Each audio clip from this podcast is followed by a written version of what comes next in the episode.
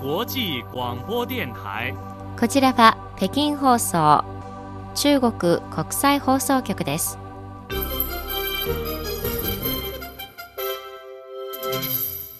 こんばんは。ニュースをお伝えします。まず主な項目です。習近平国家主席は、国連のパレスチナ人民連帯国際デー記念大会に祝電を送りました。李克強総理はカザフスタンのスマイロフ首相とビデオ会談を行いました。3人の宇宙飛行士を乗せた有人宇宙船新州15号は、中国の北西部にある主戦衛星打ち上げセンターから打ち上げられました。以上、主な項目です。はじめに、習近平国家主席は29日に開かれた国連のパレスチナ人民連帯国際デー記念大会に祝電を送りました。習主席は祝電で、パレスチナ問題は中東問題の核心である。全面かつ公正的にパレスチナ問題を解決することは地域の平和と安定につながり、国際的公平と正義にも関わっていると指摘しました。また、パレスチナとイスラエル両国が平和的に共存し、アラブ人とユダヤ人という二つの民族が手を携えて発展することは、双方の長期的利益に合致しており、各国人民の共通の期待にも合っている。国際社会は、二国家解決を揺るぎなく堅持し、パレスチナ問題を国際議事日程の優先事項として考え、パレスチナ国民が一日も早く建国の夢を叶えることを支援していくべきだと呼びかけました。さらに、中国は一貫してパレスチナ国民の民族の合法的権利の回復や正義の事業を支持しており、和平協議によるパレスチナとイスラエルの平和実現を積極的に促している。中国はパレスチナ自治政府の権威を支持し、パレスチナ各派の団結強化を支持し、パレスチナとイスラエルの和平交渉の早期再開を望んでおり、中東和平プロセスが正しい軌道に戻ることを推し進めていくと表明した上で、中国は一貫してパレスチナ側に人道的支援や発展への援助を提供し、パレスチナ側の能力建設を支持しながら、パレスチナの経済発展、国民生活改善を支援していくと明らかにしました。習主席はまた、国連安全保障理事会常任理事国として、責任ある大国として、中国は引き続き国際社会とともに中東地区の恒久的な平和と安全、共同繁栄の実現に最善を尽くしていくと指摘しました。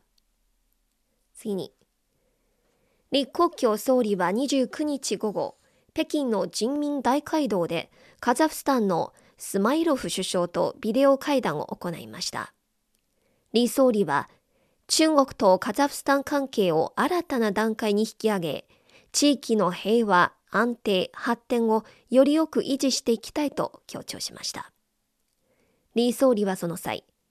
中国が政府間の経済貿易協力計画をしっかりと実行し、新しい投資保護協定と生産能力投資協力計画の協議、署名を加速し、連結性のレベルを高め、国境で通関する貨物量を増やすよう希望するとしました。一方、スマイロフ首相は、カザフスタンは対中関係を非常に重視しており、カザフスタンと中国の国交樹立30周年を契機に、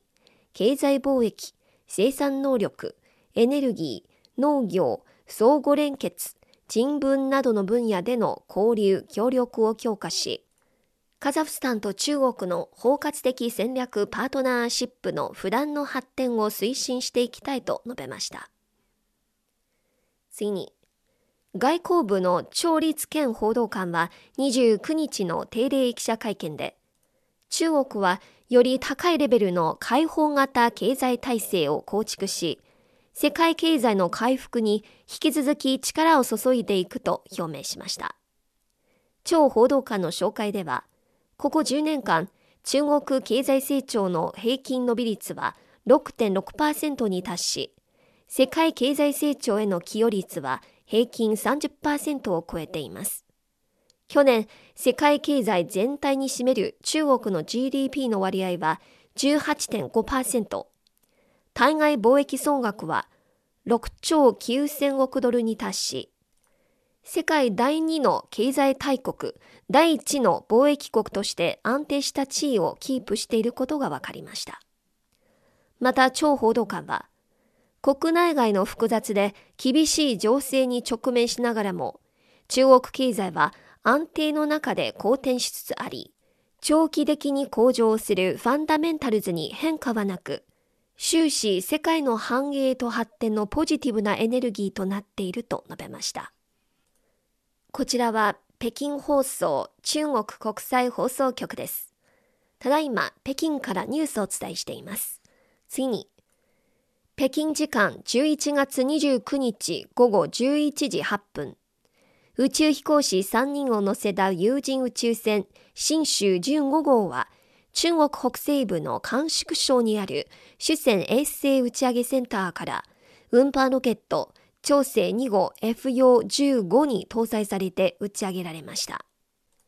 新州15号の乗組員は、非春流氏、東生命氏、長陸氏の3人です。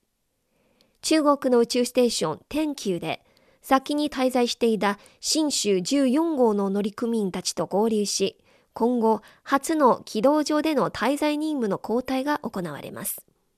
交代が完了するまでの期間は、中国の宇宙ステーションに初めて6人の宇宙飛行士が同時に滞在することになります。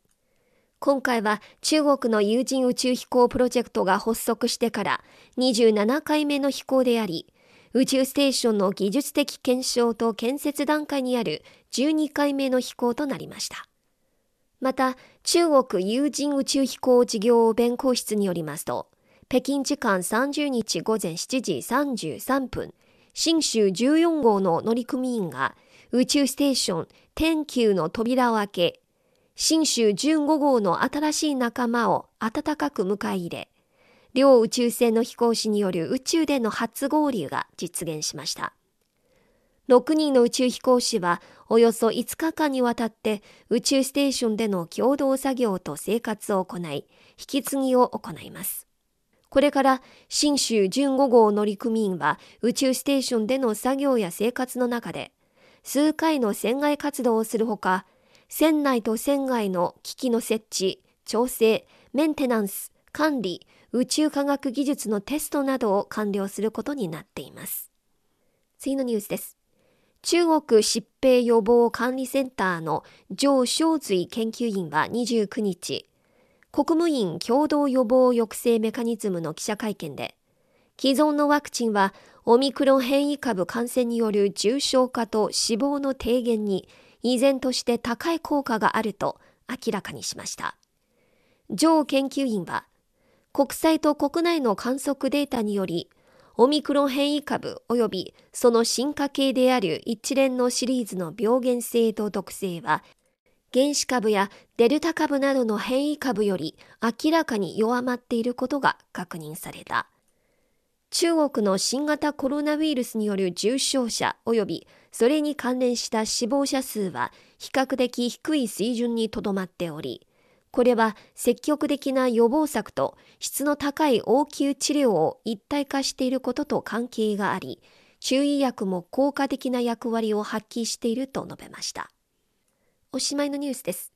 中国が登録を申請した中国伝統の製茶技法と関連の風習が29日夜審査を通過し、ユネスコ国連教育科学文化機関の人類の無形文化遺産の代表的な一覧表に登録されました。これでユネスコに登録された中国の無形文化遺産は世界最多の計43件となりました。これでこの時間のニュース、リュウエイリンがお伝えしました。